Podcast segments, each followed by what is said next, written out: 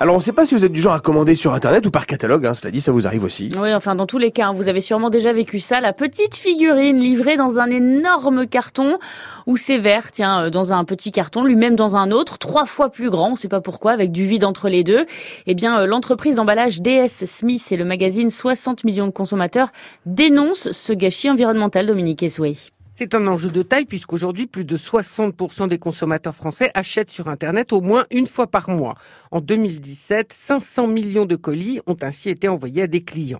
Le constat est unanime, les produits sont presque toujours emballés dans des cartons beaucoup trop grands qui du coup utilisent beaucoup de plastique ou de papier pour caler les objets pendant le transport. Et dans un cas sur trois, ces articles sont renvoyés. On utilise souvent le même emballage pour le retour. Ces colis au tiers ou à moitié vides font donc deux fois le trajet. Et ce vide, ça représente quoi exactement? Le groupe DS Smith, qui est spécialisé dans l'emballage, a mené l'enquête avec Forbes. Résultat, dans les conteneurs qui voyagent par bateau, un quart de l'espace est vide, ce qui représente 122 millions de tonnes de dioxyde de carbone émises dans l'atmosphère, l'équivalent des émissions d'un pays comme la Belgique. Et encore, ce calcul s'arrête au port de livraison et ne prend pas en compte les émissions du transport routier jusqu'au client final.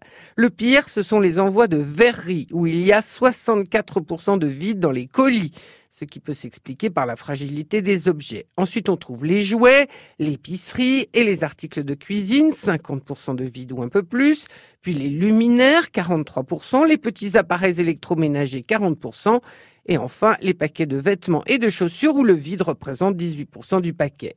Si le vide était réduit à la sortie d'usine, il y aurait 60 millions de conteneurs en moins sur les mers du globe. Et en tout, cela entraînerait 41 milliards d'euros d'économie. Alors, qu'est-ce que le consommateur, nous donc, qu'est-ce qu'on peut faire, euh, Dominique? D'abord signaler leur mécontentement quant à la taille des emballages aux entreprises dont ils sont clients. Mais tous les torts ne sont pas du côté des entreprises. À voir les photos qui ont été envoyées par des consommateurs au magazine 60 millions, on constate que nombre des produits qui ont été achetés sur Internet se trouvent au coin de la rue, dans n'importe quel magasin, comme par exemple ces immenses cartons qui contenaient deux ampoules, ou un niveau à bulles, ou une télécommande. Pourtant, au contraire, le commerce en ligne va augmenter dans les années qui viennent. Aujourd'hui, 12% des produits sont vendus sur Internet et cela devrait passer à presque 18% en 2021. Le dossier de Dominique Ezoué, la minute qu'on soit retrouvé sur francebleu.fr.